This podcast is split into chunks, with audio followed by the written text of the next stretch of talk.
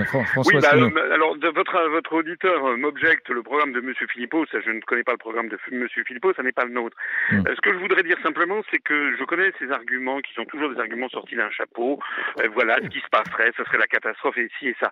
La catastrophe, c'est ici et maintenant votre auditeur n'a peut-être pas remarqué que la France, le, niveau de vie des Français ne cesse de se dégrader, que la, France est vendue à l'encan à l'ensemble des pays du monde, tout notre patrimoine public y passe, tous nos, services publics sont en train d'être privatisés, notre droit du travail est en train d'être démoli, et tout ça, mmh. c'est sur les instructions du rapport de la Commission européenne, les grandes orientations des politiques économiques, dont d'ailleurs, prudemment, la Commission européenne a retardé la publication qui normalement a lieu à la mi-mai, euh, après les élections euh, européennes.